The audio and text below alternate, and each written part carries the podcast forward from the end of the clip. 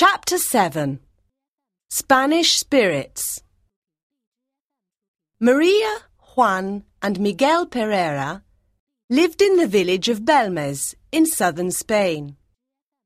They were farmers. On the 23rd of August 1971, Maria Pereira was in the kitchen of her home.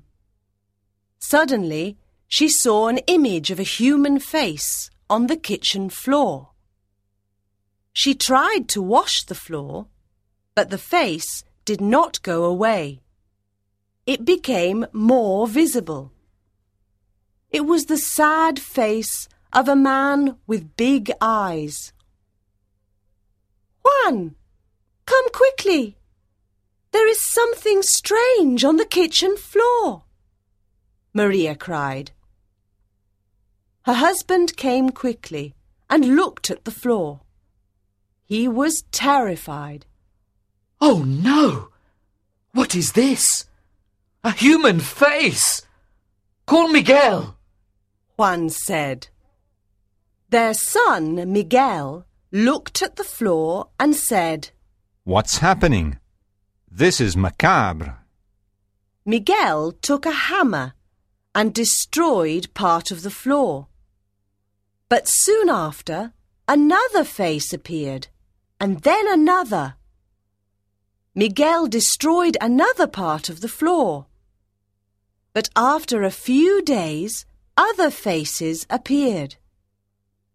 There were faces of men, women, and children of different ages. Sometimes small crosses appeared too. At other times, Parts of the body were visible. A woman's hand with a flower. Soon everyone in Belmez knew about the mysterious faces. People came from other parts of Spain to see them. Many psychic experts were interested too. Professor de Argumosa of the University of Madrid started studying the faces. He also studied the chemical composition of the floor, but he found nothing unusual. Professor de Argumosa discovered that in the 17th century the governor of Granada executed five people in Belmez. But this was not a complete explanation, because there were more than five faces. Workmen started digging under the Pereira's house. They found many skeletons under the kitchen floor. Two skeletons were headless. Was this an old cemetery? Yes, it was. In the past, there was a cemetery in the same place as the house.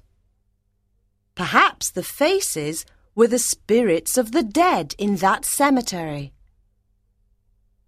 Professor de Argumosa heard horrible cries ah! and frightened voices in the Pereira kitchen. He made a recording of the cries and voices. He could also hear words in Spanish. Experts from other countries went to Belmez to study the mysterious faces. The psychic expert, Jose Martinez Romero, wrote a book about them. But no one has an answer yet.